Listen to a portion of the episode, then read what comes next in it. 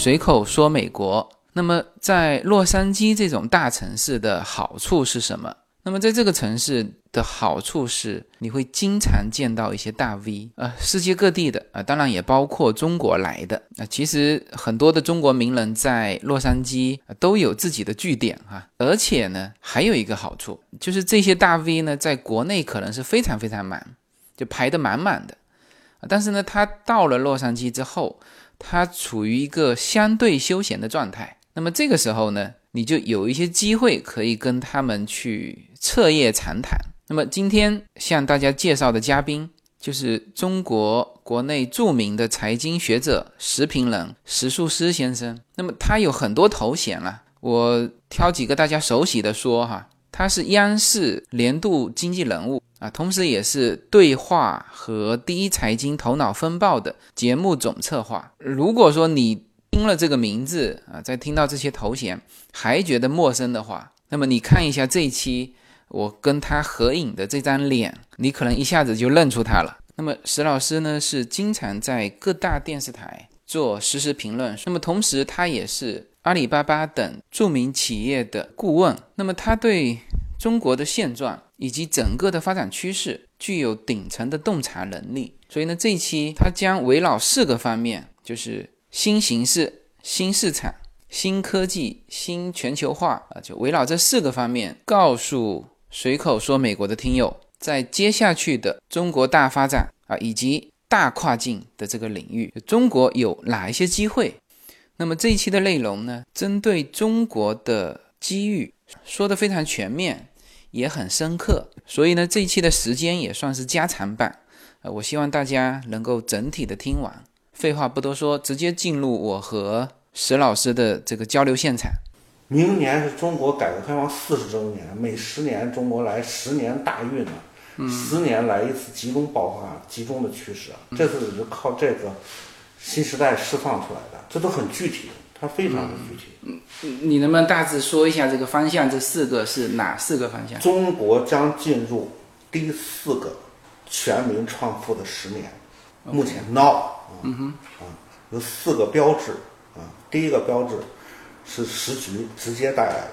嗯，举一个开个玩笑，你想当官吗？抓那么多官员，一百万了。对吧？你只要好好为人民服务，是不是一个机会啊？哪个官员没几个小弟帮他买单，那叫企业家呀！啊，这光这个存量带来的巨大的机遇，这就是这就是时局带来的最直接、最大的。第二一个，你也刚才讲，中国市场发生多大的变化呀？我们的社会矛盾都发生改变了。嗯，对，对吧？我们过去的矛盾是什么？一直在满足人民的需求啊，日益增长的物质文化需求。和落后社会生产力啊，三个三十年全是在解决这个问题。告别温饱了，进入小康了，消费结构发生了致命的改变。为什么中国出现了巨大的经济危机啊？核心就是中国制造跟不上消费增长的步伐，别了什么事都往政治上牵引。他现在说的不平衡，你觉得这不平衡是哪哪几个方面？两个不平衡。嗯，它是一个是经济层面的。和不管不全面，就是与人民对美好生活的追求。这过去的词是，过去的词是偏物理层面的，叫基本需求，基本物理层面的。现在有两个，第一个就是中产消费一定会成为未来的一个巨大落差。中产消费都在哪儿呢？在美国呢？在欧洲呢？在日本，在韩国呢？嗯对吧？每年光旅游一点二亿人次出行。对。每年流失的消费额至少一万亿人民币吧，再加上跨境电商，是个天文数字。对，如果把这个消费留在国内，或者中国制造能够用中国品牌来满足这个需求，我们没有任何问题。经济现在出现一个巨大的问题，企业都不挣钱吗？现在不挣钱，我们过多的把板子打在了什么？打在了劳动力成本上升这个这个这个板块，而忘掉了我们结构性的矛盾。对，为什么要供给侧呢？我们重中之重为什么不是？不是劳动力成本的问题的解决，而是供给侧问题的解决，去解决这个消费本身结构的问题，这是一个。第二个，中产他有另外一个诉求，过去中国解决所有的问题都是让你吃上饭，再穷的人，你春节的时候总有领导干部是吧，让你吃顿饺子，给你送肉、送米、送面、送油吧。现在不是问题，现在我到最贫困的山区，我都问他，问那小孩儿，嗯，吃得上肉吗？吃得上肉。中国目前遇到一个巨大的难题啊，从政治领域、社会领域，我们都没有经验，都吃饱了。后温饱时代，嗯，它就会有民主、自由、平等。你得找到在党的领导下，中国解决这个问题的方式，这是两个层面。但是咱们更多的侧重在经济领域、嗯，市场领域、消费领域、嗯，投资领域来看待的，嗯，啊，这个巨大的落差，对，是巨大的生意啊。嗯，我一直劝很多企业家，你未来想挣钱吗？大众产品一片红海，中产产品品牌一片蓝海。没有，除了华为，你没有拿不出几个例子呀。海尔都没落了，海尔都在在进调整啊。中中国没有名名牌，全球这样名牌没有。也有人说，接下去叫做进口的黄黄金十年。如果说这一块东西如果进口回去和自己制造的这一块，你觉得哪一个竞争力更大？可能他们品牌效果会更好。我觉得就是海淘这一块，这个天量的数字。所以说，这就是马云的一个困局。嗯，呃，产品技术没有国界，品牌一定有国界。对，未来的竞争，我不是狭隘的民族主义者，我认为中国必须解决自己的品牌问题，这叫主权。嗯，不解决这个主权问题，在中产阶层崛起的中国，嗯，我们的是我们的整个经济没有希望。制造业至少是没有希望的。当然，引进、嗯，消化吸收，我们一直走的这个路径。嗯，中国一定会，呃，在中产消费崛起的当下，摆脱过去的生存路径、生存惯性。呃，必须打自主牌。嗯嗯嗯。只有这个牌，我们立住了，我们的制造业，我们的实体经济才会复苏。而这个在漫长的未来的。N 多年都是最重要的立身之本。嗯，第三个，其实你已经讲到了，就是新技术浪潮。我们这个交大运的各种力量，中国是四个力量共同叠加：新政、嗯，新市场、新技术、新技术。嗯，而且中国在这些核心技术领域跟，离美国的距离是有史以来最短的一次。对同时出现的啊，同对同时出现，而且在人工智能相差三到五年。对，其实人工智能也就三岁嘛，按照按照按照全球最顶尖的人工智能专家，他刚刚起步。嗯，这是很好的机遇。呃，包括新能源汽车等等这些无人驾驶汽车这些大的能够影响整体经济格局的，中国跟美国的距离并不遥远，所以特斯拉才接受了到中国。当然，他提出一个苛刻的要求，就是他要独资设厂。嗯，来了，来了，又一轮更激动人心的技术换市场。嗯，谁赢谁输很难说呀，最好是双赢。我们一定会有市场换技术的。中国的市场太诱人了，而且我们的移动移动互联网已经超越美国了，在金融在在支付领域领先美国可五年以上了。这是美国人自己都承认。美国人还在用支票。啊、第四个更可怕。嗯，美国出了特朗普，美国至上。虽然他高呼让美国重新伟大，嗯，其实让美国因为重视实实惠、重视美国利益而丧失全球领导权的危险在加大。我不能说他丧失了，就有点封闭主义的这种感觉。嗯，就不像个老大的样子。对。而中国顺势。要去在全球化占有主导地位，“一带一路”就是一个标志嘛，亚投行啊这些，而这种这种领导地位，如果发生某种程度的置换，对中国未来成长是非常重要的。中国是全球化最大的受益者，如是十五年。你从这个角度来说，人民币的弱势、贸易地位的弱势，将有可能通过这种发生很大的改变。这是一个巨大的机遇啊！对中国未来第四个机遇就是全球化，我四个加嘛。嗯嗯嗯。嗯，第一个新政加，嗯，新时局加或者叫，嗯，这这个时局不是中国的，以中国为中的全球时局的改变。嗯，新新新，第二个新市场家，或者叫新消费家，对吧？新市场家，还有一个就是新技术家，新全球化家，四个家。嗯，给了九零后。零零后这样两代人集体创作的可能。而且从这个角度来说，它有非常多的具体的变化。嗯，你比如说从呃新政家我不展开了。嗯，新政家一百万的干部，一百万背后呃乘以十的企业家的队伍，留出了庞大的叫存量的市场。对，总得好点儿吧，这官员对吧？嗯，总得这个一个萝卜一个坑嘛，这这老萝卜拔了，新萝卜总得为民服务一点吧，收敛一点吧，少吃点吧。那我觉得这对未来的新新一代的中国统治者就是官员，嗯，是一个机遇。你有点志向好不好？嗯，对吧？对吧？毕竟我们有一在官场出现了一定的。风清气正的这么一个一个好的五年啊，嗯啊，第二一个，你企业家呢？我们如果说我们真是今年十十九大报告最大的一个变化，就是在依法治国上有巨大的突破，四个重大的变化，对，和宪、国家监察法取消双规，它有很多这样的一些变化，一成立了依法治国领导小组。政府出台任何一项规定，我们都要进行和宪的审查，合不合乎宪法？虽然我们的这样的宪政和西方宪政很大不同，但是毕竟也是一个突破吧。嗯嗯都是有规矩可依嘛。嗯，有规矩可依是当下的一个核心问题啊。中国为什么这些年出问题？嗯，发展那么快，贪官那么多，市场和权力的边界没人划分。没有始终没有划分清，这是一下明确的划分，明确划分就会出现真正的企业。我们现在不也提倡企业家精神了吗？理直气壮的讲，为什么？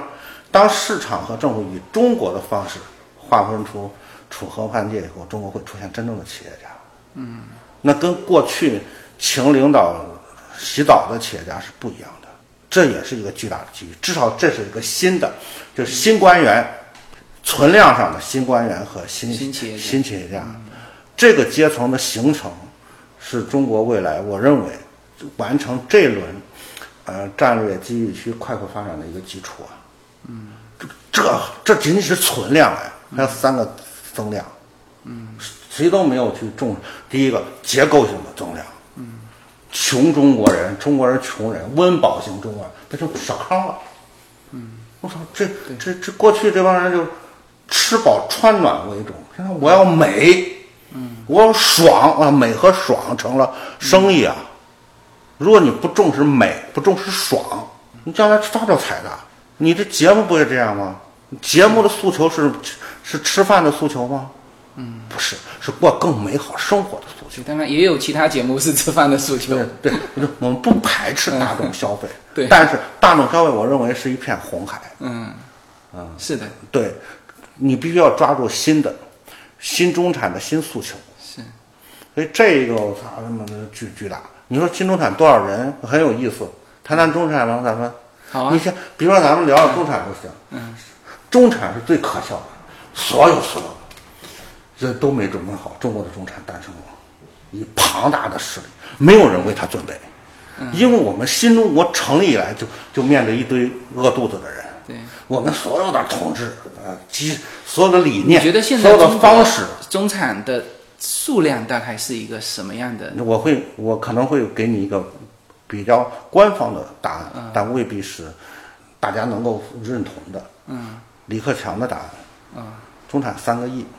那么这个数据来自于二零一五年七月。你要问我克强总理怎么得出这个数据？我操，你得亲自去问他，我真不知道。因为因为中产以我们所有的，因为中产这个这个这个这个巨人啊，巨型巨人诞生的时候，谁都没有为他准备好。你你明白吗？中国的文化、嗯，经济社会、政治都没为这个阶层出现准备好。我靠，这三亿甚至我们都是他妈无意志中产的。嗯，我们有时候会把他们在一个仇富的范围内，你真的富人家动不了，最后动了中产。嗯，他还是一个很受伤的一个呃族群，但是现在成了主体，没有人为他准备。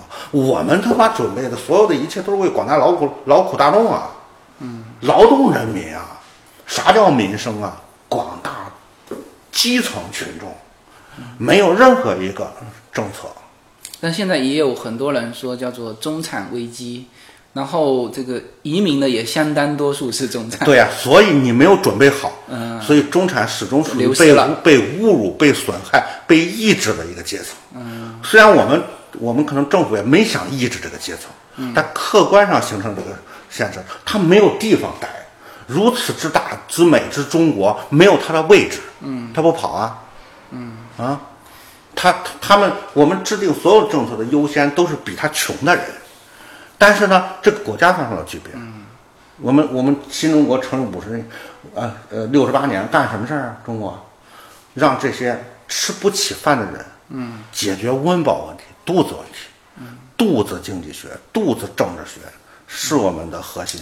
其实你看啊，我当时有专门聊过这个中产的一一个话题，就是我用中美对比来说的，就是吃穿住行，中国和美国千万别在中中产产房地产上做对比。呃，呃，骂人不是这么骂，而且这这这绝对不具有可比性。嗯。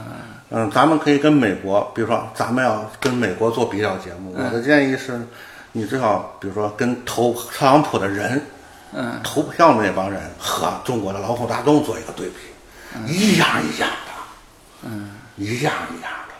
那帮那帮人，我估计再发展下去，再不好好劳动，天天排外的话，嗯，那不沦沦为中国精准扶贫人群的可能性很大。嗯，对，嗯，你别跟他们比，他们不是美国社会的中坚力量，嗯，而中国呢，逐渐会形成一个中国社会的中坚力量，嗯，掌握经济才是中心中坚力量。谁在商业时代，谁掌握银子，谁就是中坚力量。穷人掌握银子吗？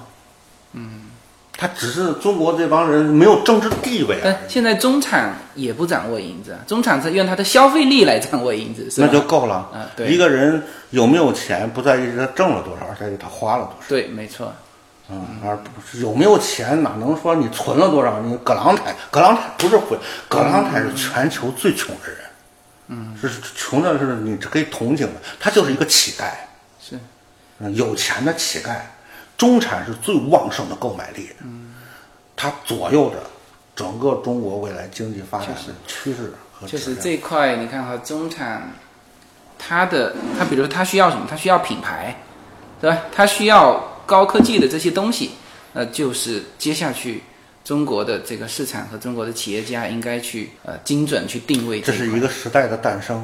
对，在中国第一次如果全民性的解决温饱问题的时候，嗯，我们的关键词、国家关键词发生了改变，嗯，比如说我们首先要唱一下国歌，六十八年，中国所有的统治真的跟国歌是一致的，嗯，我们用我们的血肉筑成我们新的长城，嗯，注意啊，我们为，嗯，当中产和九零后消费者，就中产和下一代，嗯，他的后代更厉害，九零后。中国进入另外一个时代，叫 me，我。嗯，你要不能理解，不知道这个消费变革怎么就爆发了。嗯，我们在工业化时代打遍天下无敌手啊，我们标准化，哪个不求中国人去造啊？嗯，哪个？但是不是你的牌子，嗯，对吧？但在个性化需求的时候，嗯，当每一个消费的主体，成为这个消费世界的主人的时候，工业化就终结了。我们的所有的产品无法适应个性化诉求，这是中产的一个巨大的呃区别。为什么是要品牌？就是基本的物理诉求被心理诉求所取代。是只有老外苹果式的东西，苹果不是工业化的，苹果的崛起是在工业化时代借助人性化、个性化崛起的。嗯，就是他让乔布斯最大的贡献，也不是说呃让那个呃生产出一个特别精密的工业化产品，而是让工工业品变得性感。哇，这是未来新的消费者，而我们这方面呢，我们的技术储备各方面都是没有跟上的。嗯，这是最大的一个变化。你包括这个潮流会带来所有行业的变革，不仅是经济，经济只是个基础。教育，我们过去教育不就标准化了吗？嗯，中国应试教育天下是无敌的，越往后发展，应试教育会越不行。嗯，因为我需要个性化。现在你在教育过程中，你不无法完成个性化的因材施教。我觉得在北京当一个重点学重点学校老师，你很难混下去。嗯，当然除了这之外，这帮人还有更多新的特点，比如这些人对质量、服务的要求超过了对价格，品牌的诉求超过了产品，就是为顾客创造价值。过去中国主体现在价格上，现在更多的体现在品牌上。我们又不行。嗯，当然还有一个，这是这个中产阶层和新兴消费者群还有一个特征，过去没有，他们是全球化的。对，嗯就他的眼光可以看到，如果中国没有，我就他全球比价，我就海淘了你骗啊，你骗不了他。对对对对所以在，这个还还有很多东西不能海淘，比如说教育，对，啊，所以嗯一个新的阶层诞生以后，嗯，再加上我说的这些特点，中国工业帝国崩盘了，不是别的原因，不是说我们不行了，也不是美国有多强大，是消费者的对它的终结。嗯，而这个消费者有一个可怕之处，那个大众消费者咱们没有一没没怎么失去，他反正也出不了国，嗯，是吧？他的诉求，毕竟还有十亿人呢，他诉求还是停留在工业化年代，能吃饱穿暖三亿，嗯，他完成了一个什么？釜底抽薪，嗯，你失去这帮人，企业没有利润了。而且这个三亿还在膨胀呢。对啊，啊不，它越来越多嘛，对啊，对啊，那帮被越南什么的还在抢，是，对吧？落后的那个那个工艺流程啊、产品啊，呃，我们劳动成本还在上升，当然它在亏损。其实劳动成本上升不可怕，你看现在美国的人工和中国的人工一比，那中国人工还是便宜一塌糊涂。但是我一直反对了美国重回工业化，嗯，永远不知道它的出路。是的，是的，他每造一个产品，以美国现有的呃要素成本，嗯，都是赔钱的。嗯，我认为特朗普呃再回工业化，包括从奥巴马时期，可能都是为都是政治。嗯，你说从经济规律上，还是要尊重全球化的分工。啊，中国是没有办法。嗯，中国没中国，而且还有一个论坛，可能在一定程度上跟日韩永远搞不好关系了。回回不到最初亲密无间的合作伙伴的关系，为什么？你的竞争引起的嘛。对，经济的链条，我们的升级会直接抢他们的饭碗，对对，这是直接的利益关系，这不是什么靠几句萨德和钓鱼岛，嗯，就能这种情感色彩、呃很浓厚的口号所能所能解决的，嗯，所以中国下一步就是超越日韩。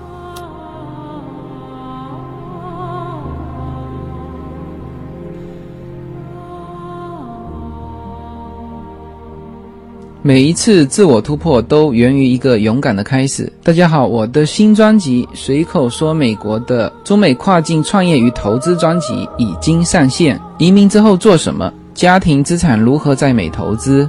中小企业遭遇瓶颈，如何进行对外突破？这些话题是这个专辑希望和大家探讨的话题。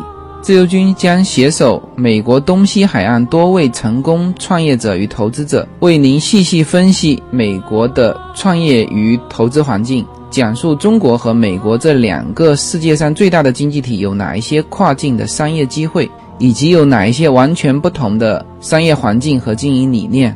如果您需要自由军和二十多位成功的美国创业者和投资者成为你的智囊团，那么加入我们吧。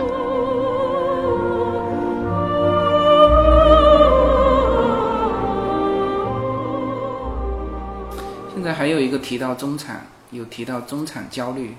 嗯，我不知道你在国内聊起中产这个话题的时候。O k 这个人很多人会会问过我，嗯，中国中产特别幼，说说说好好年，这莫名其妙三亿多孩子出来了，对对对对，没没有任何一项过去我们的国家所有的嗯经济制度啊，正以他们为中心设置，嗯，直到他们逼宫，嗯，逼到了中南海，嗯，最高决策层面前，因为最高决策层我们都知道他们一一声叹息嘛，嗯，我们都能造，为什么不买我们的东西？这些东西我们都能造，嗯，为什么不买？因为它牵扯到我们刚才讲的一切，就是更好的品质、更好的品牌，对吧？更好的质量、更好的服务，嗯，叫中产诉求上，品牌及文化，嗯啊，心理层面的东西大过物理层面的这种这种这种这种东西啊。中产呢，这帮这帮我说的三亿人，身份不明，数量不明啊。我会，我大概我做研究的过程中，大概有嗯八八九个版本的中产的数量、收入，嗯，不一样。最低收入是统计局的，国家统计国家统计局不是懒得理中产吗？国家统计局所有的数据都以猪为核心建立起来。为什么以猪为核心？改革开放最大成果是什么？吃全国人民吃上饱肉，对对，吃肉肉，嗯肉不就是谁的肉啊？对吧？猪的肉嘛。嗯。所以到现在为什么老说统计局的数据失真呢？哎，跟我们感觉不一样。他没有办法，他就是没把你统计的。比如中产乡镇变成房产，他还在猪肉，对吧？嗯。所以说他会有很大的失真感，他的统计数据。所以他的中产的门槛是最低的，年收入六万，三口之家。嗯。农民工全是中产。所以统计局、税务总局好像收税，收税呢就少点，十二万。嗯，但实际中国的中产应该按六十万来起，三口之家一年的收入对吗？你觉得六十万会有三亿人吗？没没那么多。嗯，如果你要算上六十万收入啊，每年收入，每年收入六十万。呃，如果你要是结合到中国的目前发展速度和和收入巨大的差距来看。啊，基本上这些人会集中在大都市和一线、二线城市。嗯嗯啊啊，我相信这个数字也，嗯，跟我的，如果你跟一个数据，为什么我们老说美国人或者西方人老攻击我们购买力？嗯嗯，它呈现的购买力来，对对，再加上他实际拥有的房产，嗯，等等这些指标统一来看的话，它应该这个数据。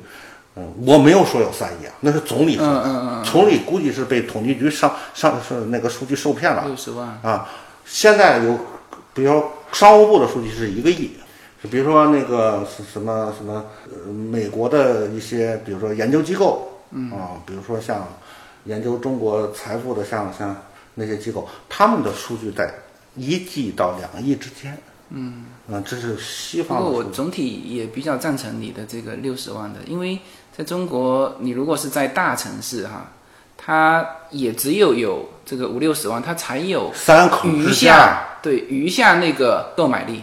嗯，咱们降一半，对对对吧？也对吧？啊，不过就算是这样，这你知道加州的这个叫做平均数七万多每年，你就说我说的不准，嗯，说的高看了中产，嗯，应该高兴才对啊。你看，全全国人民。人均收入才多少？人均 GDP 可能八万多美金，对吧？对，人均收入肯定很少，有八万多人民币，嗯，我不清楚。如果结合中国十四亿人一平均，中产就能六十万，对吧？是不是应该高兴？你就问了一个关键问题啊，为什么这帮人焦虑啊？中产不是经济指标，嗯，中产收入上中国别在那哭，嗯，对吧？对，他在投资上会有问题。他有了钱呢，可能被股市坑，嗯，发现楼市不明了，他在他的中产叫投资，呃，保值增值的空间，我认为遇到了很大的挑战。但是你不能就收入而言，我是高看中产一点。为什么焦虑？我给我们给中产起外号嘛，焦虑路嘛，焦急、郁闷、忙碌嘛，嗯，对，对吧？俄国名字叫亚历山大嘛，对吧？啊，他为什么会变成这个样子？嗯，有社会指标。你看美国说中产，基本全是社会指标，四个社会四个社会指标，一个经济指标。经济指标就是年收入一家子大概五万到六十万美金，二战以后没怎么变过，六六万到五十万啊，就大概是这受过良好的教育，大学，年龄在二十五岁到四十岁嗯之间，然后呢有稳定的工作，对对，它有很多这种现实的要求。中国呢？嗯，中国不见得要有工作，他才能够上。中国是，中国处在回答不了，就是叫半中产或者叫残中残，残疾人的残。嗯，为什么？大前研一讲东方的中产，以日本为例，说有还有啥指标？说收入达标以后，我说他收入基本达标了。你把他那藏在房床床底下的咸菜坛子钱都拿出来，他肯定够。中国还是基本上采取了藏富于民的，对吧？你你你你不不说不好听点儿，谁没点儿灰色收入？嗯，就靠那点儿钱在北京能活，我就不行，我就是这个税务局的数据肯定不准。对，那那我觉得这点儿倒感激税务局，嗯，是是是，嗯倒感激只只让你倒希望税务局应该把把把更多的呃目光盯在那些一夜暴富的人身上，不要盯在这帮这帮人身上。这帮人确实用了，可能用了一些灰色手段来冲抵社会税收在分配二次分配中对他们的不公正。嗯，你不觉得吗？嗯，什么中国的个人所得税就是次穷的人拿钱帮助最穷的人，俗称瘦额拔毛。交个人所得税哪个不是工薪族啊？嗯啊，不是工薪族还不能请一顾问弄点偷税大全学院？嗯，中国的税务顾问全是教你偷税的，到现在没有改变。我们现在靠技术手段来弥补，叫金税三期。现在想以后偷税，中国会越来越难。嗯，那前提是税收有两个两句话，我们老宣传一个是不对的。嗯，第一句话叫什么？纳税光荣嘛，公民你就得纳税，你公民公民就得纳税。嗯，一心为公嘛，对吧？看我们的人民币起的名字多好，人民币，你看，你挣着是为人民挣的啊。第二句话呢，你的税，你交的税要跟你所得相称的，嗯，相称吗？相称教育这样，医疗这样，啊，我们的养老这样，八千元一先生三三，你是中产吗？回答三个问题。嗯，第一，放开二胎了，敢生吗？中产一般不敢生。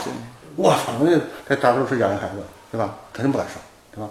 第二，敢病吗？中国每年过去一个数据啊，这些年可能有有所缓解，因病致贫的一个亿，嗯一个亿是什么？因病人数得一场病，嗯一就一夜回到解放前，一个亿。嗯嗯。二零一二年的数据啊。嗯。第三，敢死吗？就是敢老吗？嗯嗯嗯。北京有一段子，就讲这个中国老龄化社会占中国老龄人口占总人口百分之十六点七呀，两亿多，而且现在会越来越多这个数字，越来越多。是。北京有个段子，就讲这个老龄化社会说，当我老无所依，老无所依，请将我埋在埋在埋新闻联播里。埋在新闻联播里，就是讲养老。啊，对，没有几个三亿中产，没有几个人敢理直气壮回答这个问题。是。但是话又说回来，他们在改变全球市场是最重要的一支力量，而且在这个改变的过程中，目前战线最吃紧的就是我们国家。嗯，一帮中国人，对吧？在改革开放的春风下，你不管怎么说，他是残的中产，他在收入上，他在消费上，已经在改变。但是这其实这几块也是个巨大市场。你刚才说，一个是病不起，当然死死不起，这个我们另外说哈。这俩咱俩，我知道你在说什么，我们俩肯定有争议。嗯，你认为靠市场化，对吧？既然，对吧？对呀、市场空间出来了嘛。对，中国最大的问题，这些年在改革中，就是三个公共领域的市场化，嗯，最后变成了特权化、贵族化，也变成了社会最不稳定、老百姓吃亏最多的教育、医疗、养老，三个市场化巨大的灾难。咱可以从普，咱可以心平气和的从常识角度，现在政府的常识角度来说，整个国家有三次分配，嗯，第一次分配我们叫按劳分配，嗯，按市场分配，对吧？啥意思啊？就是通过竞争，您获取您的收入，对对，一次分配，一次分配嘛啊，还有二次分配，二次分配呢？二次分配卢梭怎么说的呀？我们总有一些事物，每一个个体没有能力解决，于是我们成立一个政府，然后让这帮人帮助我们去解决这些公共的难题。嗯，养老就是，医疗就是，教育就是，您都卖卖，您您您您还不了解美国这个医疗教育，嗯，或者甚至都不太了解美国整体的运营制度的情况下，人小政府哎，好不好？你就盲目的跟美国对标。我们现在中国有一个非常可怕的与世界接轨啊，嗯。啊，就是。他对他有利的他就接，对他不利的他就不接，该承担责任这就不接，这倒是我们改革开放四十年最值得反思的就是三个市场化。呀。嗯，政府该承担起责任了。嗯，所以我们这些年的一个步调发生了调整嘛，是非常好的一个调整嘛，见基本了嘛。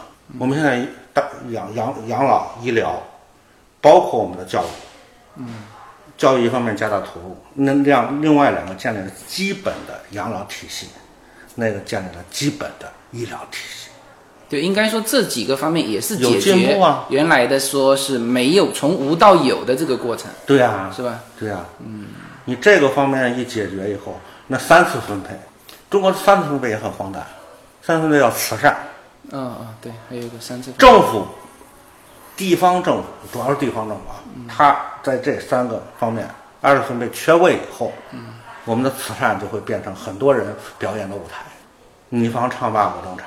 我还看过你和陈光标的一个对话，对啊，对啊，嗯你想想，我我甚至说，有些企业家利用慈善做表演，我都可以理解他。嗯，为什么？那不该他承担的责任了。那失学儿童跟企业家有没有直接的关系啊？当然，他要修，他要愿意捐助什么那是人性的光芒，那确实值得赞扬。但我也警告过很多企业家，我说你老老实实的完成德鲁克先生的第一个任务。嗯，中国现在企业家主要任务是什么呀？做好公司啊！你公司都那样，对吧？都世世界食物链最底层，你不好好的去升级，他妈整天是吧？去去去去被迫的，如果去做公益事业的话，我认为我认为反而是因小就失大就。这里面呢，插一个企业家的话题啊，就是你知道中国的企业家改革开放上来一波，然后就每一次啊，就是比如说，呃，中国开放资本市场了啊，OK，那一波人六六十年代的人，他逮到机遇了啊，或者七十年代初的，这些都成为呃第一批的这个起来的这个企业家。那么现在中国这个企业大多数的企业家的这个年龄啊，他如果就是没有一个很大的，那你 OK，你要让他退居二线，你要有一个企业之间的大洗牌。你觉得现在中国会出现这个事情吗？我是觉得说，他直接交办给他的下一代未必交办的好。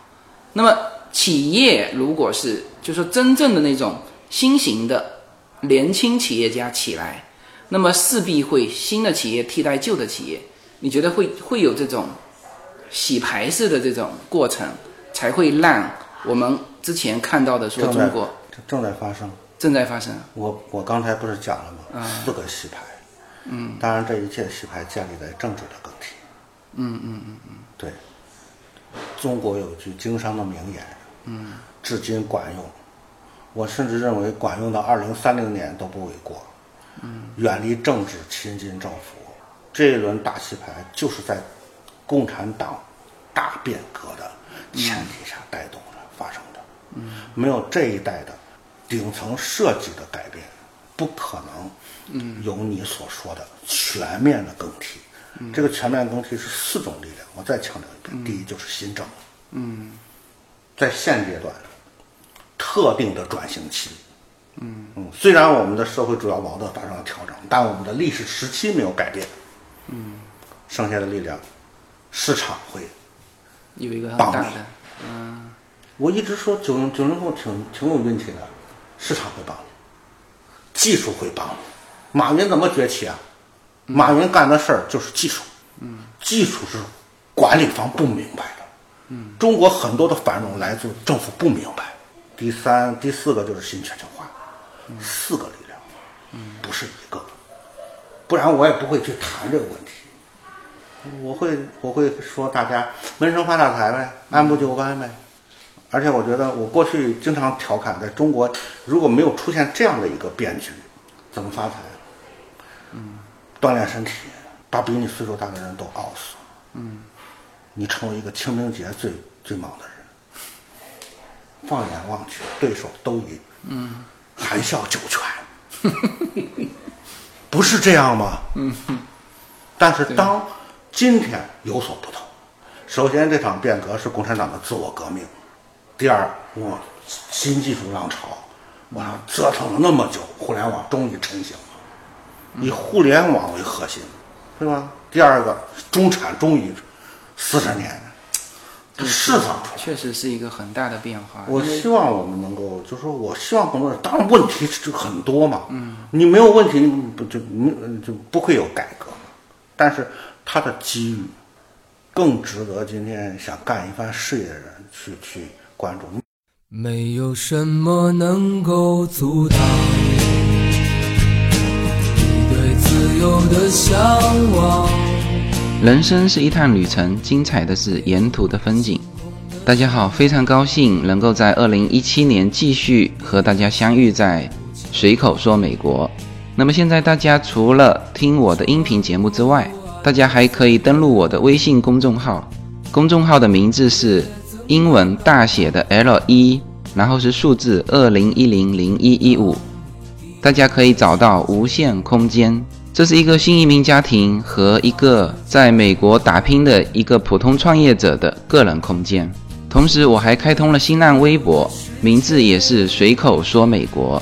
移动互联网的神奇之处呢，就是可以把同类的人拉得很近，天涯若比邻，世界地球村。让我们享受这个自由连接的世界吧。蓝莲花。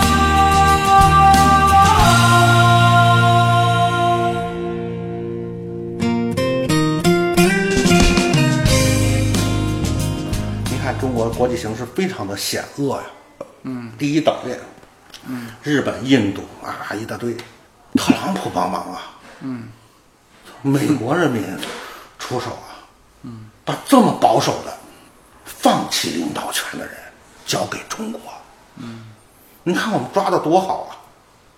中国现在有点大哥的样子，你看“一带一路”吧，中国掏钱呀、嗯，大家分利呀、这是大哥，哪有天天找人找自己过去兄弟交保护费啊，交保护费啊，这是大哥吗？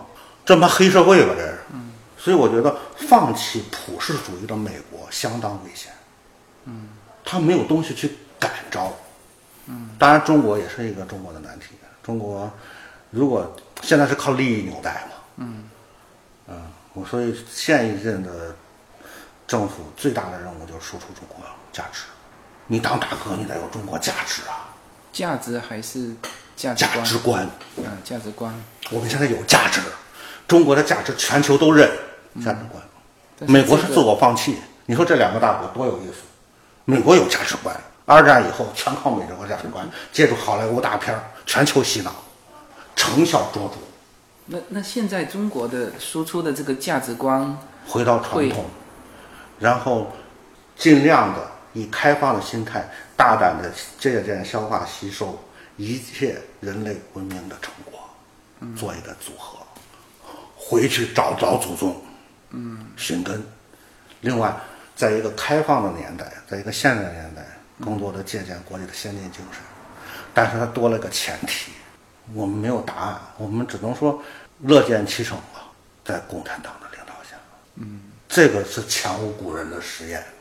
你看，十九大最大的一个体系是新时代，嗯，有中国特色价值体系的建立，嗯，习近平思想的建立啊，而这个思想，我觉得是评判一个思想，你得放在实践中去检验嘛，尤其是一个特定的，嗯，历史时期，在一个特定的国家发生的确实这个就是实践。实践是检验真理唯一标准，然后其他的，因为怎么走，大家其实不是说很明确，但是最后比如说过五年，OK，GDP 还在增长，是吧？然后还有你关键说的是中产阶级的焦虑感是不是少一些，是吧？然后这个中产阶级的一些市场的空缺是不是由中国的这个品牌去替代，而不是国外的品牌去替代？因为现在全球化的很厉害啊，就说比如说小孩教育，那中产很多是把小孩放出来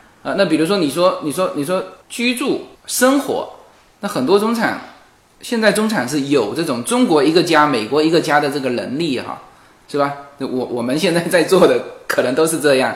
那那这种情况下是更多的是中国的东东西去填补它的需求，还是全球？我们不说美国哈，啊，也许这个音乐是俄罗斯的好，是吧？那他有可能通过互联网去学习俄罗斯的音乐，就是这个时候是填补这个中产的市场的，如果是中国的更多，那这个机会就留给中国了。你要说全球化呢，你比如有些问题我是回答不了的。嗯，你比如讲到音乐，讲到唐诗，讲到宋词，嗯嗯嗯，讲到比如说像美国非常优秀的一些，呃，比如说像托马斯曼这样的一些作品，嗯，包括塞林格的作品，回答不了。嗯嗯，麦田里的守望者，嗯，但是你谈到了市场，对，所以这个问题不用回答，它正在发生。嗯这毕竟是场托马托马斯弗里德曼他写过两本书，第一本叫《世界是平的》，对，第二本书就是特朗普啊什么英国脱欧特别适应的第二本书，《世界又平又热又挤》，就全球化，嗯，正在发生，但全球化不是平坦的，嗯，它会有民粹主义，但是有两个在我们这一代已经成为现实，就世界成为一个整体，嗯，一个力量就是我说的全球化，嗯，另外一个力量叫互联网。嗯，它是从虚拟的角度和现实的角度将世界连成一个整体。嗯，再加上一个东方大国发动了史无前例的影响深远的变革，这就是中国。嗯，就三个力量在牵引着世界前进。嗯嗯，两个将世界变成一个整体，另外一个就是火车头，在经济上至少是这样的。嗯，那这个已经是现实。至于在这个层面上探讨，嗯，我们的差异，不如看到去看苹果产品。嗯，我给你做一个例子，苹果品牌美国的，嗯，是吧？乔布斯，是吧？对，神奇的人。芯片一部分是日本的，嗯，屏幕是韩国的，所有的成品中国人造出来的。你说它是谁的？啊，OK，这是托马斯曼的第一部分，很美好啊。这么多国家联手打造一个全球的产品，给我们非常棒。那 OK，美国人拿到了百分之五十五的利润，因为他在石油链的最最上端。嗯。日本拿到了百分之二十五的利润，因为它有核心技术，它的应用技术举世无双。嗯。韩国拿到了百分之十八，为什么？屏幕人家老大。中国呢？我听说富士康为了造这个苹果手机，我们的工人连续累死十三个人，从楼上跳下去。嗯，高强度，拿到百分之三。这百分之三还是经过十年以上的铁盘的努力，这是问题。嗯，再平衡的问题，连成一个整体是分不开了。但是在其中，整个全球合作的过程中，地位是不对等的，摩擦是巨大的。这个问题是全球化后半场、互联网后半场要解决的，怎么解决也好办。全球化通过我们全球治理结构的改变，你老美老去连连教科文组织的会费都不交了，那肯定这种自我退出，我认为对美国很危险。这是全球治理结构的问题。第二个，技术革命，嗯，不就是说我说了。咱们跳了十三个工人是吧？累死了，机器人了，智能工业，新的技术革命啊，来缩短各个国家在这个平台上的距离，只有技术加上治理结构，没有别的办法。你难道喜欢战争啊？打得起吗？现在我们连金正恩都怕，为什么？金正恩有核武器啊。嗯嗯。对吧？为什么我们倡导的是朝鲜半岛无核化呢？打不起战争，死亡率太高。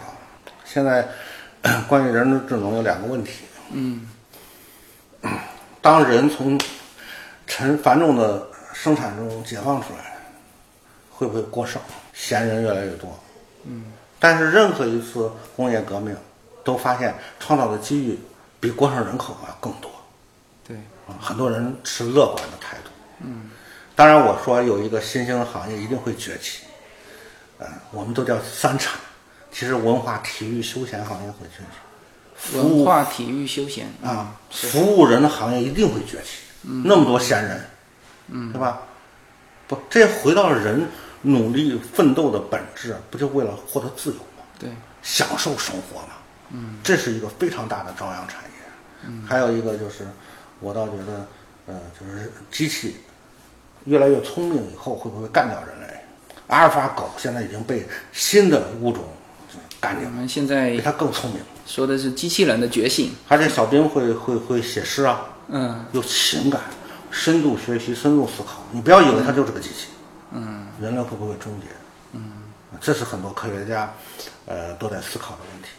这个问题的答案很简单，这个答案要回答属于人本身。嗯，因为机器人你创造出来的。对如果你始终能够，嗯、有约束力，保有人性啊、对对对，保有人性。嗯，你比如说，我老举一个例子，我说，嗯，如果回答这个问题，再想到一个人，这个人叫克林顿。嗯，克林顿有着全球、全美国女人迷恋的眼神，当然后来被莱文斯基毁了，那是另外一个问题。很多美国的人类学家就研究克林顿为什么有着女人那么迷人的味，就迷恋的眼神，发现了两样东西，哎一样东西叫纯真，嗯，灰色眼神有纯真，嗯，第二有忧伤，嗯嗯，想战胜机器，你的眼神永远保有忧伤和纯真，嗯，机器永远不可能有的就是这两样东西，嗯嗯，似乎这也是一个版本的答案，但是我非常庆幸的说，我赶不上机器灭绝我们的那一天了，我特别的幸运。这个问题让九零后他们回答吧。不过也有人是这样说，就是说，嗯、这接下去两个变化嘛，就是一个呢，就是医疗这一块会大突破。嗯，那么已经在突破。对，就是我前几天给我妈打电话，我说这个你现在一定要保持身体健康，也许再过二十年，这个大家就会过上这个半永生的这种啊，你你如果活到到时候医院门口排满了人，全是老人。嗯，见到医生第一句话：“求求你，弄死我吧。是是是，”如果真的人的，我认为人的价值啊，就是我担心人工智能带来是人价值感的消失。对就活再长，它没有价值感。对我们发明了一个成语叫“行尸走肉”，未来可能文明的发展让我们越来越减少痛苦，寿命得到延长。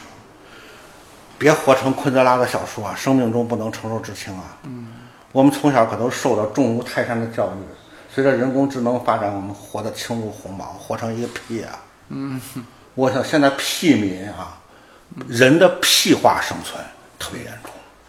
比如说整天大把的青春，我们在过有积极、有价值的人，虽然很可笑，对吗？嗯。但是我们觉得很有分量那样的人生。你现在呢？每天玩王王者荣耀，大好的青春，在我们眼里不就是屁屁话吗？嗯。啊，我不知道屁的幸福，我这辈子没有，我这是我的所有我的人生之前没有的经验，就是屁可以幸福吗？我们未来一定要问这个问题。这虽然是哲学问题，我告诉你，嗯，否则你你无法承受永生，嗯，对吧？你都活成上帝了，我操，你成一屁，嗯，人的价值在哪里？我说说，为什么那么多弱势群体以跳广场舞的方式在那儿宣誓自己？嗯，因为他怕活成屁，嗯，没别的，他没有价值感。吃饱喝足了的中国人要思考这个问题啊。嗯，如果说你将来要做生意，最高级的生意，我设想就是给人价值感的一门生意。嗯嗯嗯，赋予是人价值。是，我操，不然跟猴没什么区别。教教他们怎么有一个呃有价值感的人生。嗯，而且而且现在我经常还劝一些大夫，你说的那个正在发生。嗯，全中国我认识的、只熟的那些前沿的软件公司都在可围绕大数据、嗯、云计算、物联网开发医疗方面的这样的一些呃产品。嗯，美国一样，美国今年那个普创那个最牛的一个产品就是临床诊断。嗯，依靠数据，大数据。嗯，我后来我经常在中国是医患矛盾特别集中的国家。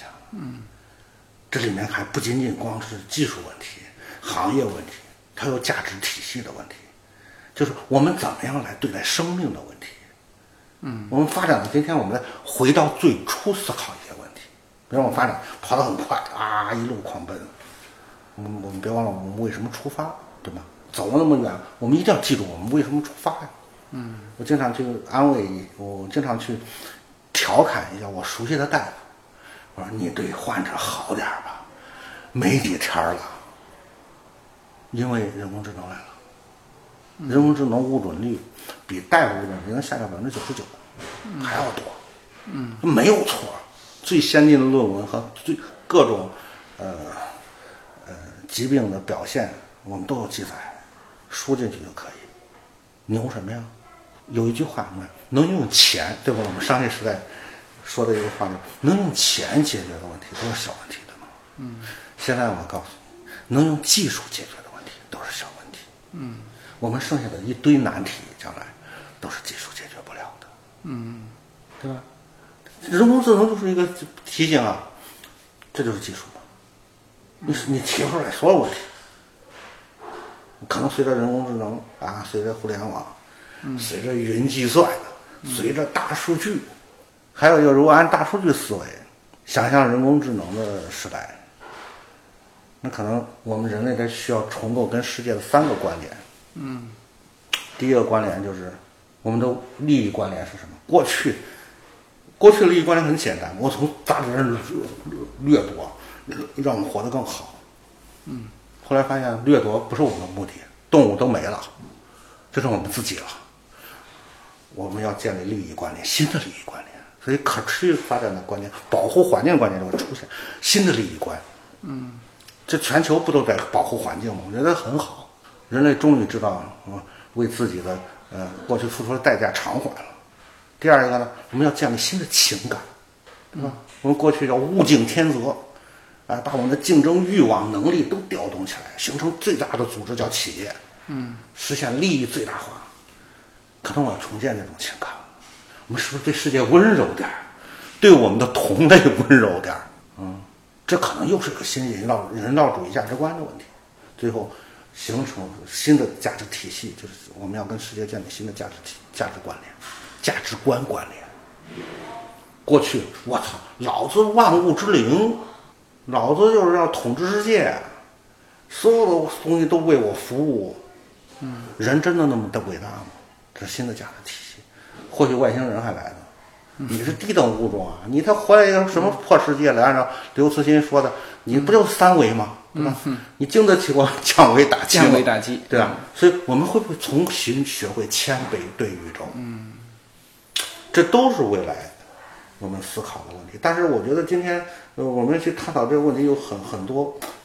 在二零一一年的时候，有一个四川大学教授写了篇论文，在欧洲获了大奖。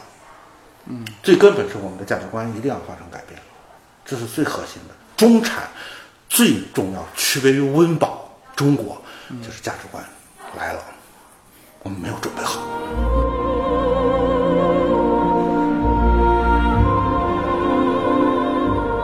大家好，二零一七年我将继续更新我的移民专辑，随口说美国移民专辑是一个。一步一步指导你实现美国梦的更加专业的一个专辑，现在在我的名字下分为专辑版和单集版，大家也可以在喜马拉雅上搜寻“随口说美国移民专辑”，你就会找到这两个专辑，相同的内容，不同的付费方式，欢迎点击。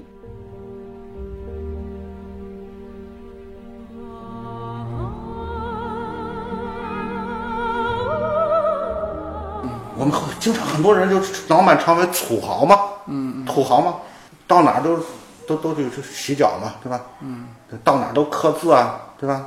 所以说就这帮人啊，哎，肯定是问你价值观是啥呀？我就钱呐，对吧？人民币就是价值观呀，价值观来了。所以二零一一年，欧洲人把社科一个论文大奖给了一个斯坦大学教授。这个四川大学教授提出一个非常有创建的观点，他说：“未来有三种价值观将左右世界。第一，中国的道教，哇，信息爆炸，hold 不住了吧？所以道可道非常道啊，道生一，一生二，二生三，三生道是啥？又在求道，全球的，嗯，茫然控制不住了。K K 不是说吗？凯文凯利失控失控了，失控嘛。去中心化，然后又给你后来又给你更狠，必然必然失控。OK，那那就是老老子你要研究了。嗯，那两千多年老爷子说啥呢？啥叫大音希声，大象无形啊？嗯，啊，什么叫道啊？一个失控的世界，我们的道在哪里啊？我们需要更有想象力的哲学，而不是我们今天所有所有的充满了人类自负和傲慢的思想。嗯，第二一个印象派吧，突然我发现，我操，主体和客体分不清楚了。这个世界，梵高才是真对的。嗯，你能分得清什么叫主体，什么叫客体吗？嗯啊，你难道觉得宇宙没有思想吗？没有凌驾我们上一个有意识组成的世界吗？就你以为你控你驯服了小麦，实际上是小麦驯服了我们。对呀、那猴在表演的时候，他一定会嘲讽这所有的傻逼人类一样，对吧？嗯嗯，你多好玩儿那帮人，嗯，是吧？嗯，我我随便做个动作，他就给我香蕉吃，啊，嗯，对吧？那梵高解决了这个问题啊！你不得重新去学，我操，印慢慢绘画太牛逼了。主主体和客体无比完美的链接，你分不出它的星空是个体还是主体啊。嗯，可能真实存在是这个样子的。嗯，只是你要不意识不到，你就正常弱智嘛。最后一个，我们微观世界也被颠覆了，量子力学。嗯，一粒波。嗯，我们一直认为世界可以无限小，我们我们我们已经明白了无限小是由原子组，根本不是量子力学，无限小的世界。嗯我操，这三重的颠覆，所以我倒觉得应对中产这场革命啊，我我倒觉得最主要的是你是要做做一个真的有脑子的人，对，千万别为我王小强被出轨而欢呼雀跃了，嗯，为鹿晗找个女友而兴奋不已了。您您得学会，我觉得，在一个有价值体系或者未来挣钱只有一种人，我坚信这一点。这种人就是中国的商业一定会进入价值重建的年代，就是得价值者得天下。这是一个中产需要价值感，就从从这个角度去切入，感觉是内容的这个市场也是非常大的。如果说到价值观是吧？当然，对，比如说你现在蜗居在山鸡村儿，嗯，对吧？为那些想过全球化生活的人，以知识网红的名义，嗯，你是在赋予价值的。你不是小岳岳，小岳岳市场永远存在，嗯，呃，王宝强市场永远存在，嗯，但是我只是在给大家描绘一个蓝海，嗯，我就认为那些无知的孩子们，嗯不管今天多傻，他总有一天会活成我们这个样子，他们无比厌恶的样子，他们会穿上西服，嗯，去在世界去寻求自己更有重量的活法。我就是这么过来的。嗯，我小时候因为爱国，对吧，还把邻居的玻璃砸了。后来我觉得他妈到今天我才明白，我小时候做的特别牛多的牛逼的事情都挺傻逼的。嗯，这需要年龄，需要见识，需要阅历，需要时间。反正在在我们今天，我们还没有人，嗯，能够击败我们的统治者时间，对吗？我们你要想想做一努力，你牛八分，那北京话八分，你做一努力，你能战胜时间，你弄一玩意儿战胜时间，你放个屁，你说句话战胜了时间，让你写篇文章战胜时间，嗯，人类就是这样，跟像西西弗斯一样，跟统治者对抗的。我操，人生走一遭这么短暂，连这点通动都没有，整天他妈的拿着个破手机刷屏，嗯，然后面对手机上那些毫无价值的东西斜肩惨笑，你不觉得有病啊？嗯，你要真有病，咱一起治啊！我就叫老师有病啊！嗯就是我现在这个节目呢，叫随口说美国嘛。那么虽然说是说说美国，那实际上呢，说了很多我自己的一些价值观。然后，嗯你今天说的很多，跟我原来说的这个价值观是非常非常 match 的。嗯，对，所以很好，是咱俩不会打起来。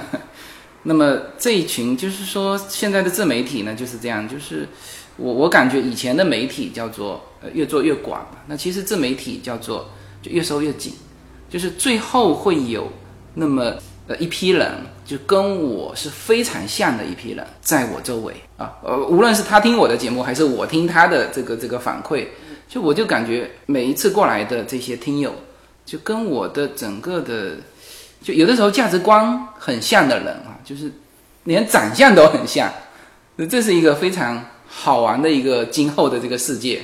啊，这个是也是我我非常期待说，嗯，您刚才说到的这个价值观的内容的创建，世界分两部曲，你说的特别对。嗯，你在经历其中的一个过程，这个过程可能很痛苦，也很美好。嗯，首先我们的世界是别被别人组组建的。嗯，我生下来就认为世界我有救星，我会有一些牛人每天都在提升我的灵魂，净化我的思想，我需要托管。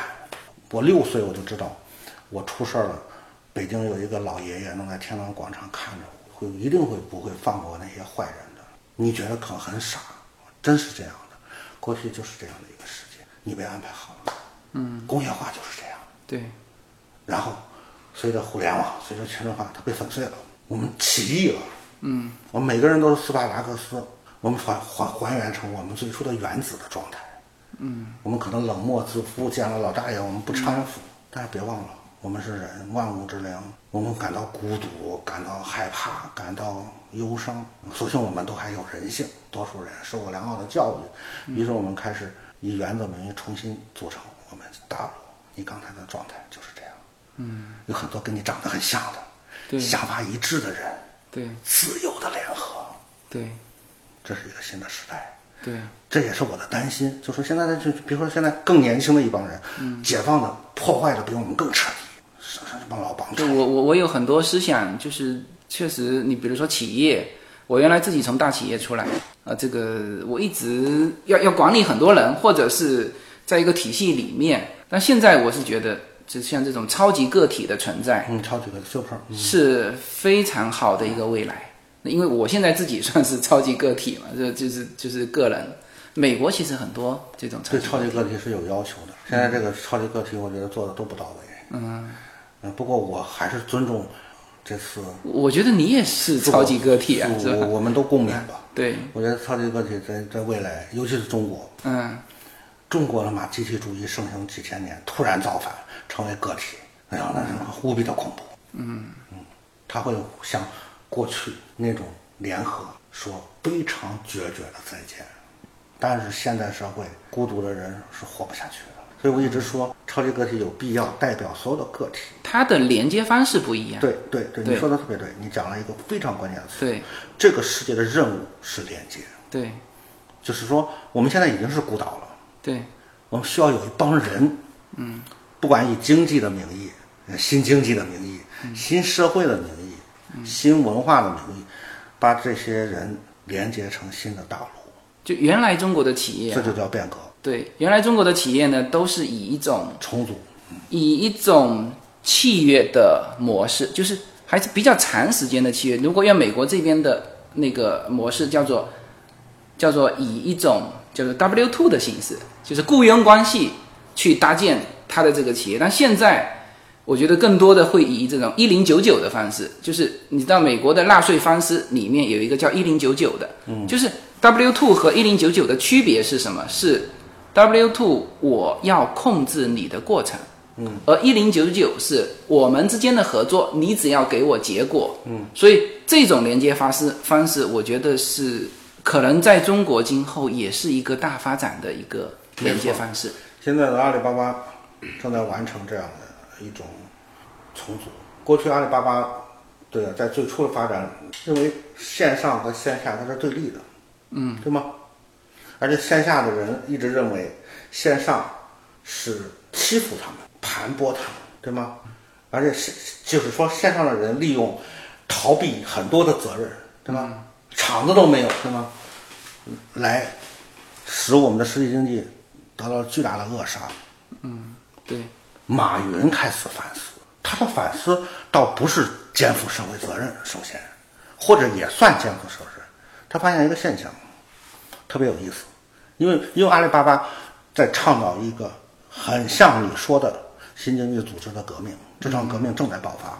嗯哼，嗯，我正在给他去做做做做调研，对。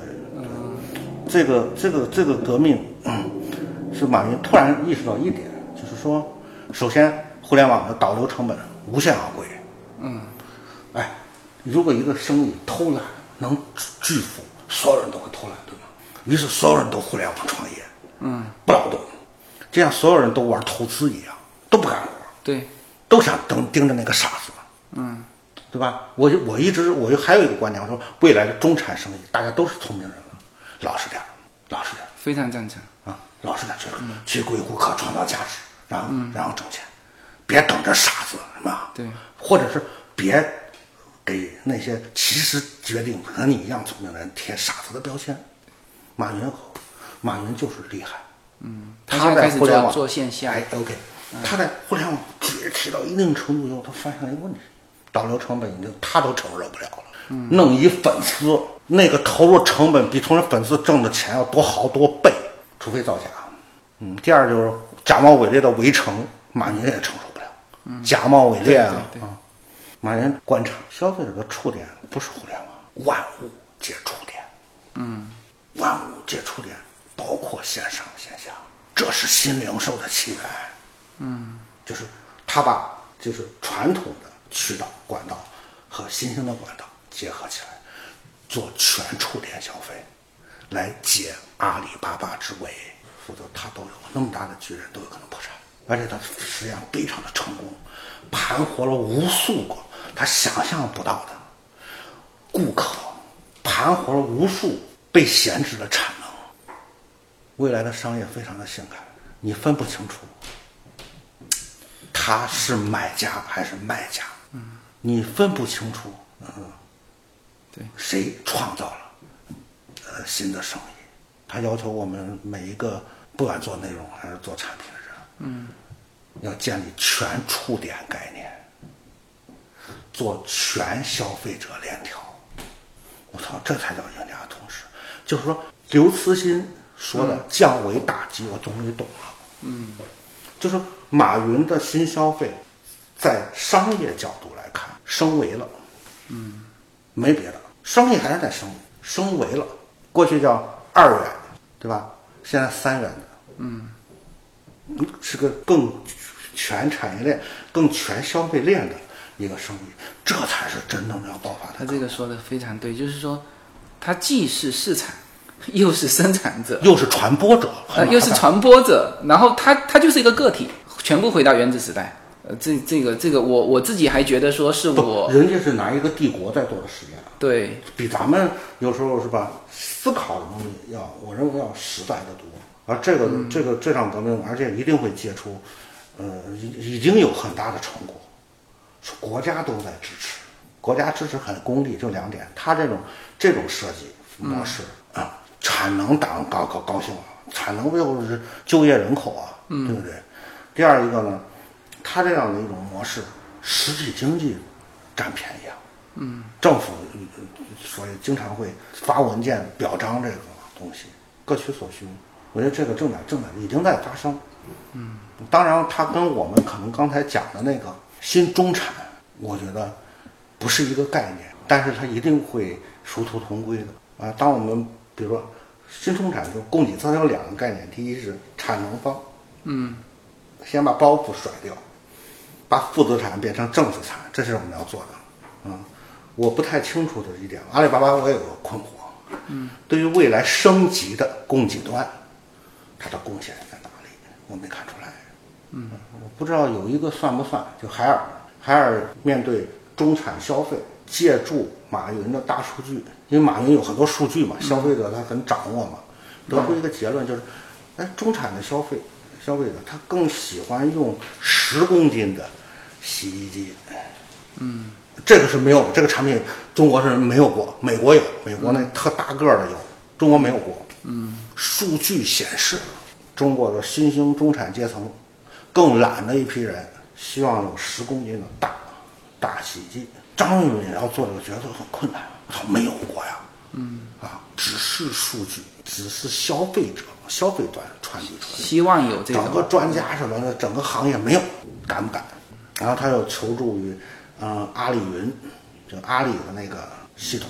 阿里说：“咱合资吧。”当年唯一的爆款，啊，唯一的爆款，就是这种我倒掌握不少，就是来自于终端的他甚至可以反预定。预定，是吧预定哎预定对，是可以的，对，因为你很容易找到。在在在美国有一个有一个网站哈、就是它就是一种预定的方式，呃，不在我这部手机上，它就是预定的方式，就是有点像那个集资。但是你的数据得足够的，哎，它它现在呢，当然前前面有一个数据，它是筹到钱再生产，它只提供一个设计，它就在那个网站上去筹钱，好像叫什么什么购购，哎，它只筹到钱，然后呃，基本上是生产一些高科技的呃这种这种新颖的东西，他筹到钱生产。这这这以后也一定是一个趋势，就是反过来，是我收到钱我再生产。反过来一定是发发生的，嗯，内容一样。